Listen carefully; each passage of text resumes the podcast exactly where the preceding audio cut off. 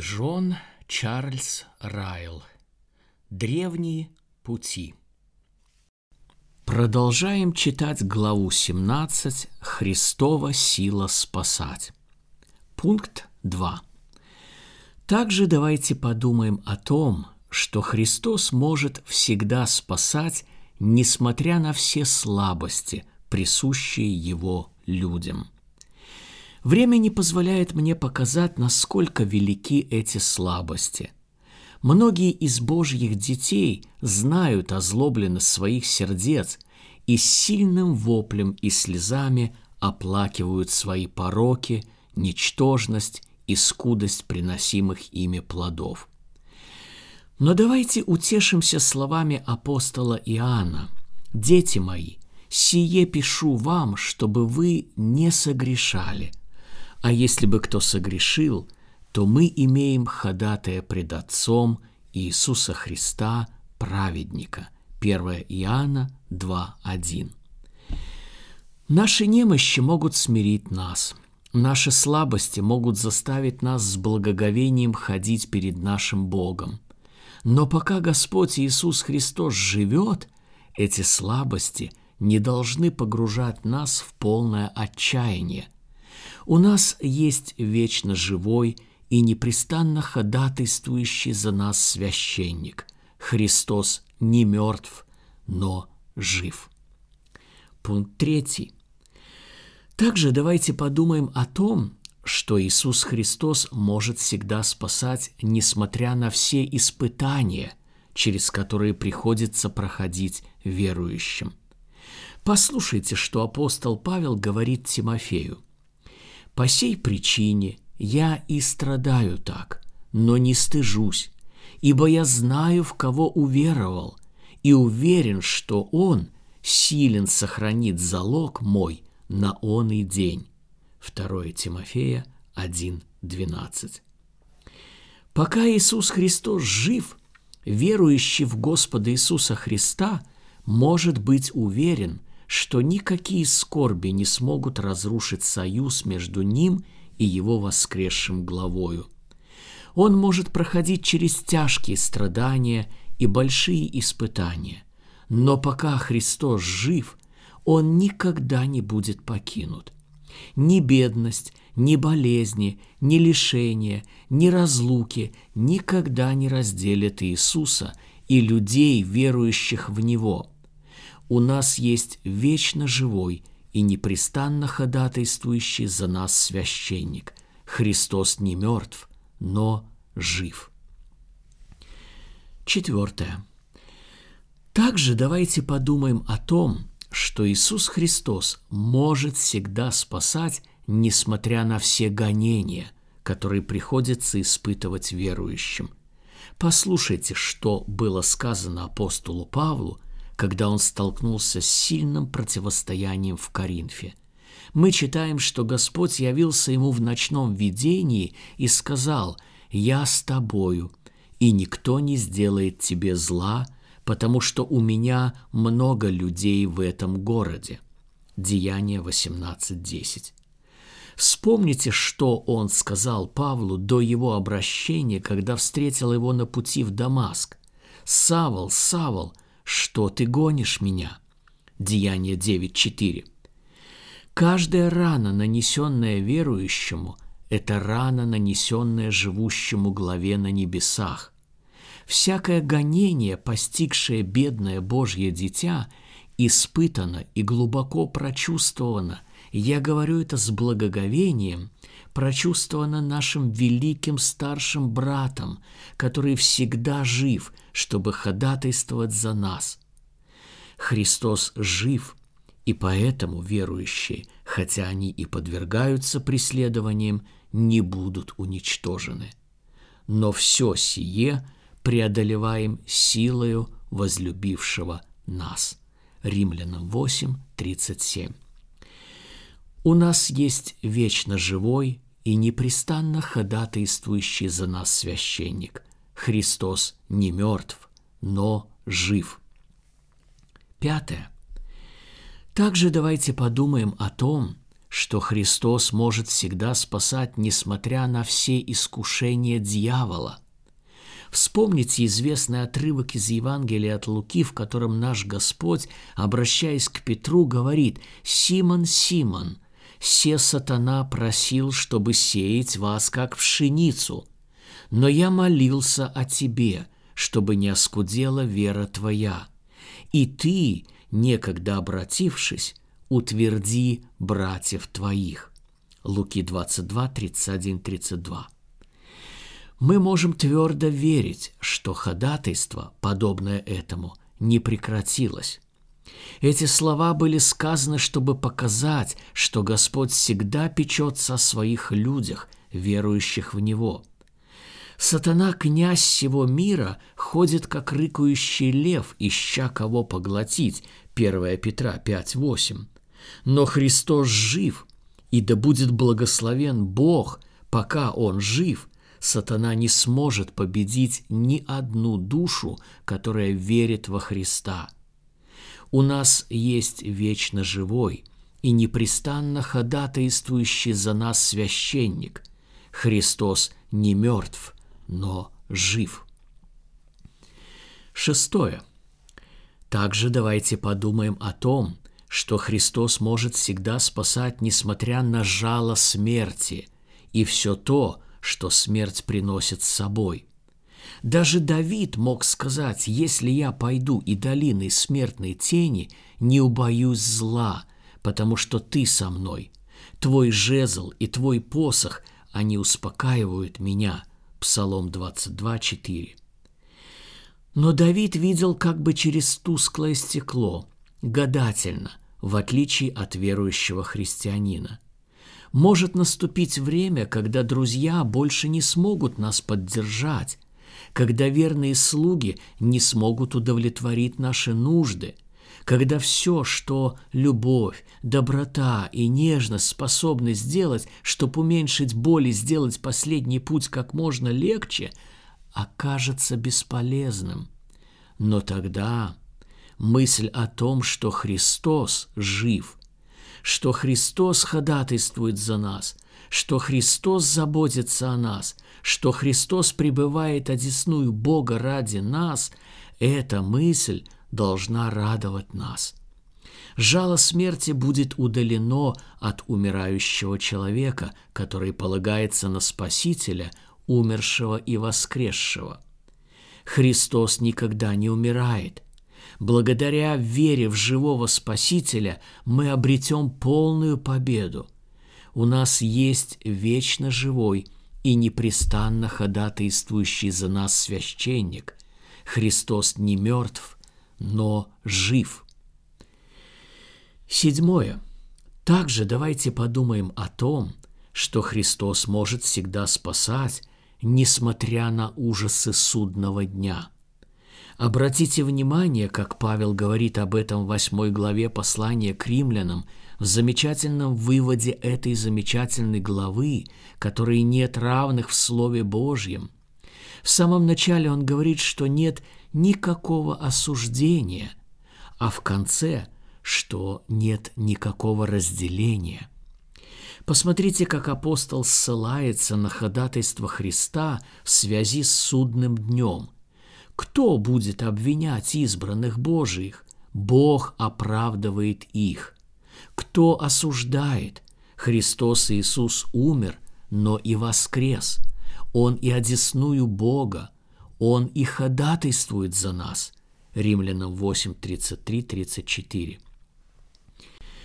Мысль о ходатайстве Христа не в меньшей степени, чем мысль о Его смерти и воскресении – позволяло апостолу Павлу с уверенностью и надеждой ожидать этого великого дня. Воспоминание о живущем Христе было для него великим утешением, и для нас это также является утешением, как и для апостола Павла. У нас есть вечно живой и непрестанно ходатайствующий за нас священник. Христос не мертв, но жив. Восьмое. Наконец, давайте подумаем о том, что Христос может всегда спасать на протяжении всей вечности. Он говорит «Я живой» и был мертв, и се жив во веки веков. Откровение 1.18. Корень верующего никогда не умирает, и поэтому ветви также никогда не умрут. Христос, воскреснув из мертвых, уже не умирает, смерть уже не имеет над ним власти. Римлянам 6.9. Он живет, чтобы все верующие в Него могли навеки получить честь и славу, и потому что Он живет, Его люди никогда не умрут. Он сам сказал «Я живу, и вы будете жить». Иоанн 14, 19. У нас есть вечно живой и непрестанно ходатайствующий за нас священник. Христос не мертв, но жив. Вы знаете секрет безопасности и стойкости людей, принадлежащих Богу. Вы знаете, почему овцы Христовы не погибнут вовек и никто не похитит их из его руки? Это удивительно, когда вы смотрите на сердце верующего, слышите его молитвы и исповеди, когда вы замечаете, как праведный человек падает порой семь раз подряд, когда вы видите при этом всем стойкость верующего, это поистине чудо, великое чудо. Нести горящую свечу беспокойной ночью – когда резкие порывы ветра налетают отовсюду и не дать ей угаснуть, это поистине великое достижение.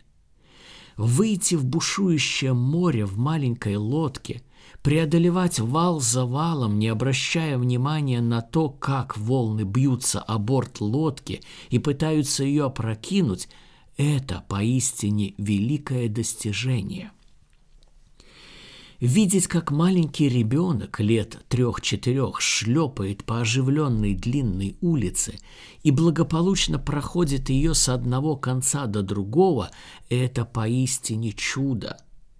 Но в конце концов, что это, как не жизнь, как не история каждого истинного христианина? Падая, он поднимается снова. Переживая крах, он снова восстанавливается – он переходит из одного состояния в другое, как луна бурной ночью переходит от одной тучи к другой, то скрывая свой свет, то снова ярко светя. В чем секрет всего этого? В непрерывном ходатайстве могущественного друга, сидящего по правую руку от Бога, друга, который никогда не дремлет и не спит – друга, который заботится о верующем утром, днем и ночью. В ходатайстве Христа и заключается секрет стойкости христианина.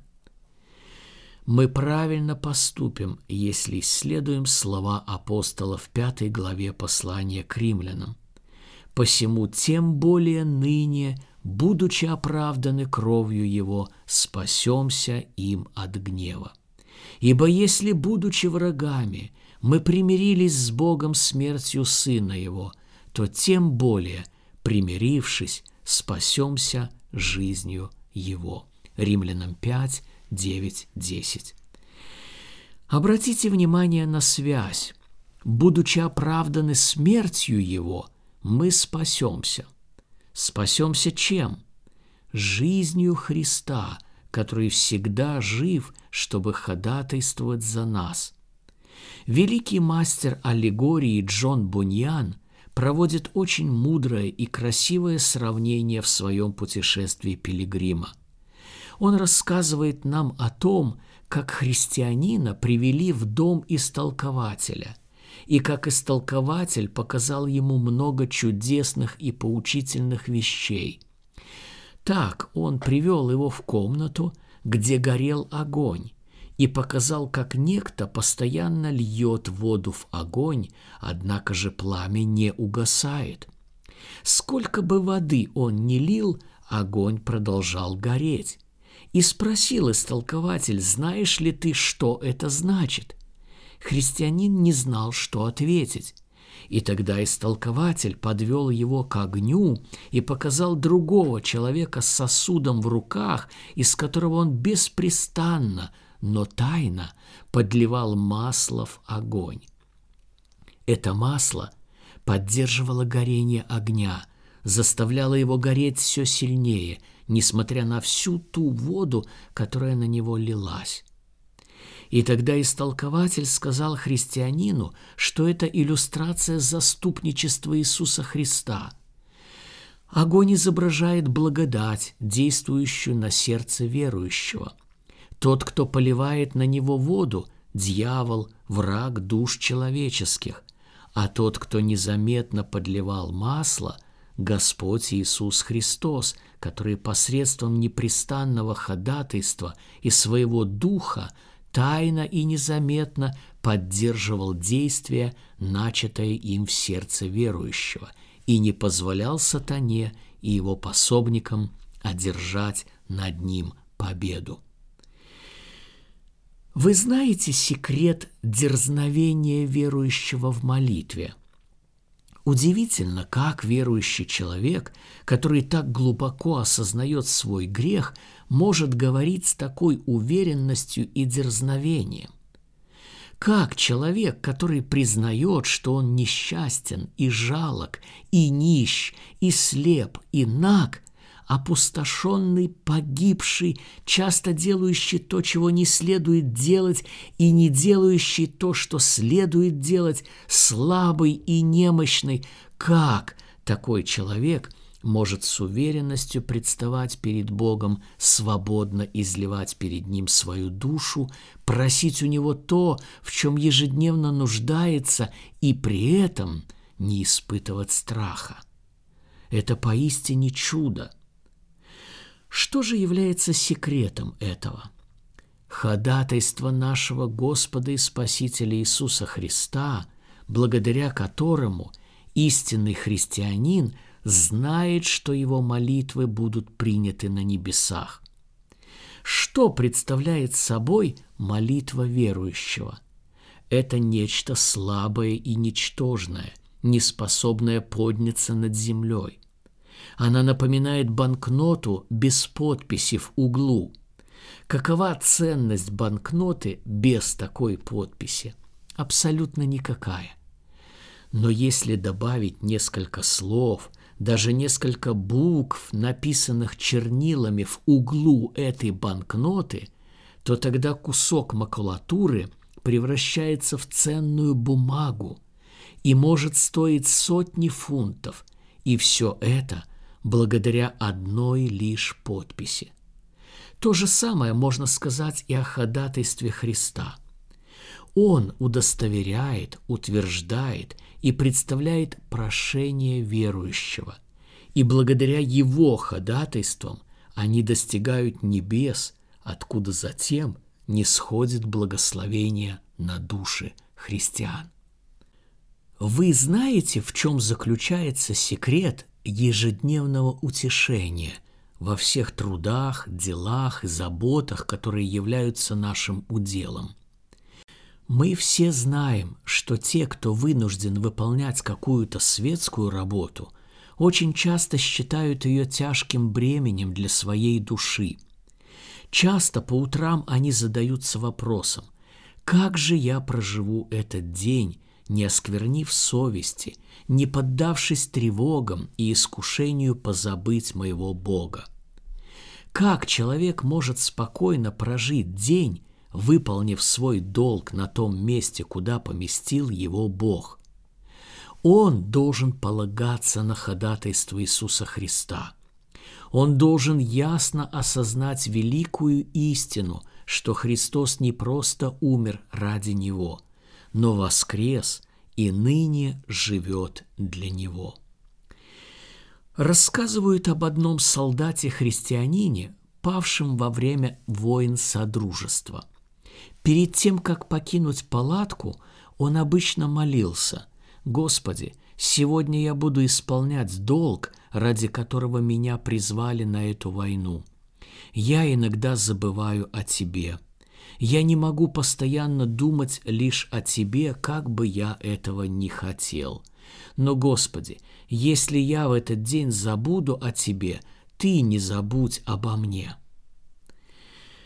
Подобные мысли должны быть у каждого верующего, обремененного мирскими заботами и делами. Поднимаясь утром с постели, выходя утром из своей комнаты и покидая каждое утро свой дом, пусть он всегда имеет в виду, живущий на небесах ходатайствует за меня, пока я занимаюсь выполнением своих обязанностей – и хотя я могу с головой уйти в работу, отдавая ей все силы моего немощного разума, тем не менее жив тот, кто никогда обо мне не забудет. Такой человек может сказать, как сказал однажды старый солдат, «Господи, если я в этот день забуду о Тебе, Ты не забудь обо мне». Наконец, известен ли вам секрет утешения в ожидании небес, куда стремится попасть каждый верующий? Я уверен, что есть мало детей Божьих, которые не испытывают временами беспокойства, тревоги и отчаяния, думая о своем вечном жилище, к которому они направляют свой путь.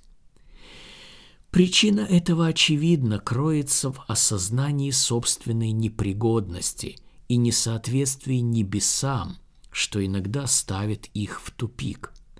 Эти мысли порой приходят в голову верующего, особенно во время болезни, мучая и угнетая его. И я не знаю лучшего средства от таких мыслей – чем воспоминание о постоянном ходатайстве нашего Господа и Спасителя Иисуса Христа. Христос вошел в небо и как предтеча тех людей, которые должны последовать за Ним. Он пошел приготовить место для них, и это то место, куда за Ним вскоре последуют Его люди. Когда они придут туда, то увидят, что все уже готово – что есть надлежащее место для всех, и все это тоже благодаря ходатайству их Господа и Спасителя. Там никогда не будет такого, что кому-то надоест его окружение на небе – там никогда не наступит время, когда их старые грехи, грехи их молодости, их отступничество, их нечестие до обращения, возможно, их распутство до того, как Божья благодать пришла в их сердца, не будет времени, когда все эти грехи предстанут перед ними и заставят их устыдиться на небесах. Христос всегда будет среди них – он всегда будет ходатайствовать за них. Где бы ни был Христос, там будет и его народ. Только благодаря его совершенной заслуге, его абсолютной праведности и его ходатайству они будут совершенными в глазах Бога Отца. Они будут пребывать на небесах во Христе, облаченные во Христа, будучи членами и причастниками Христа, получив вечное и неприходящее звание для вечной радости. Я хочу закончить эту главу несколькими практическими советами всем тем, в чьи руки может попасть эта книга. Желание моего сердца и молитва к Богу о том, чтобы слова, которые я пишу, принесли плод хотя бы в некоторых душах, и чтобы это произошло, я с любовью предлагаю вам несколько важных наставлений. Первое. Во-первых, я хотел бы дать совет всем тем, кто искренне беспокоится о спасении своей души, но не знает, что делать. Если вы такой человек, то я призываю и умоляю вас, я убеждаю и приглашаю вас, станьте на путь, о котором я говорил в этой главе. Я прошу вас прийти к Богу древним и проверенным путем, путем веры в Иисуса Христа. Приблизьтесь к Богу, полагаясь на имя Иисуса. Начните прямо сегодня громко взывать к Нему во имя Иисуса ради вашей собственной души. Не говорите ничего в свою защиту, ибо вам просто нечего сказать. Ваша жизнь, ваши мысли, ваши пути – все осуждает вас. Не говорите о себе ничего, кроме того, что вы грешник, великий грешник, виновный грешник, осужденный грешник. И именно поэтому вы обращаетесь к Богу.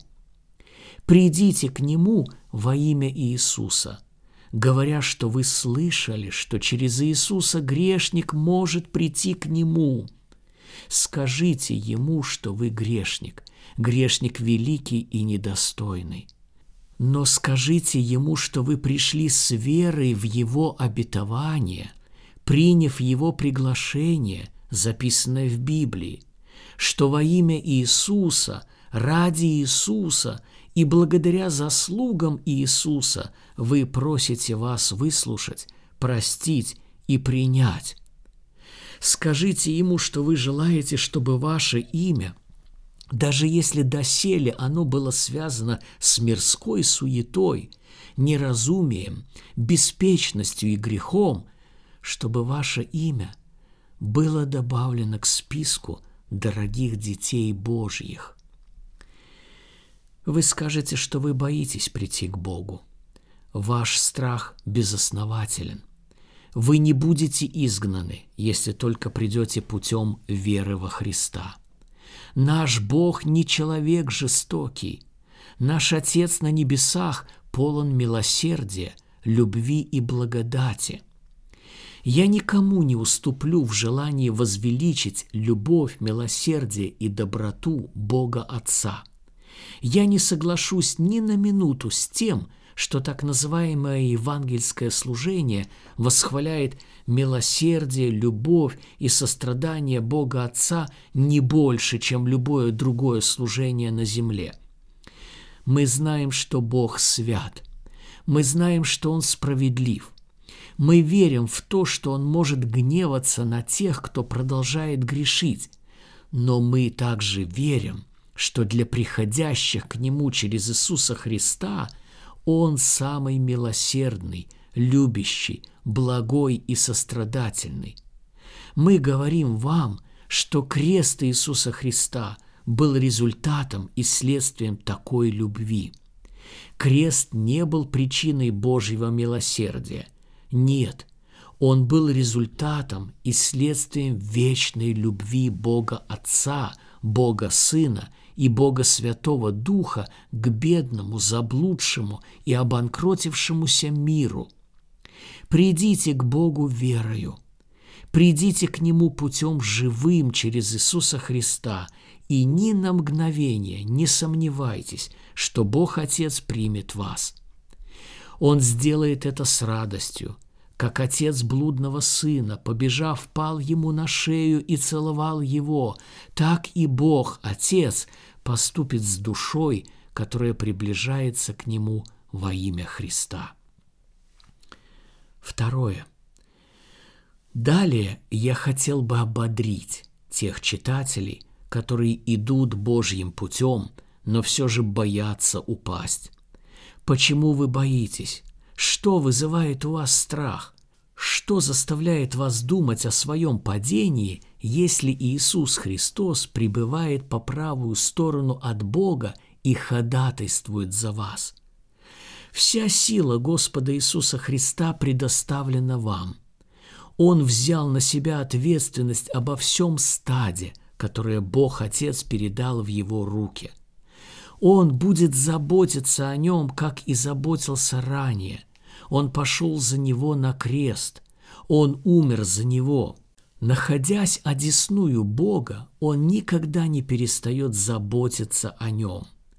Каждый из этого стада, даже самая слабая овца или ягненок, одинаково дорог Господу и Спасителю, и никто не сможет похитить даже наименьшую Христову овечку – из рук Бога. Можете ли вы словом остановить морской прилив, повелев водам не подниматься? Можете ли вы заставить воды оставаться на месте, когда начнется отлив? Можете ли вы заставить солнце на небе не заходить на западе, а на следующее утро не всходить на востоке? Нет, это невозможно – и никакая сила дьявола, сила мира и всех врагов христиан не сможет вырвать из рук Иисуса Христа ни единой души, которая благодаря научению Духа пребывает в истинном союзе с Христом, и за которую ходатайствует Иисус Христос. Дни немощи Христа ушли в прошлое. Он был распят в немощи – и был немощен ради нас, когда пошел на крест. 2 Коринфянам 13.4. Дни его немощи прошли, и начались дни его силы. Пилат больше не осудит его, но он придет судить Пилата.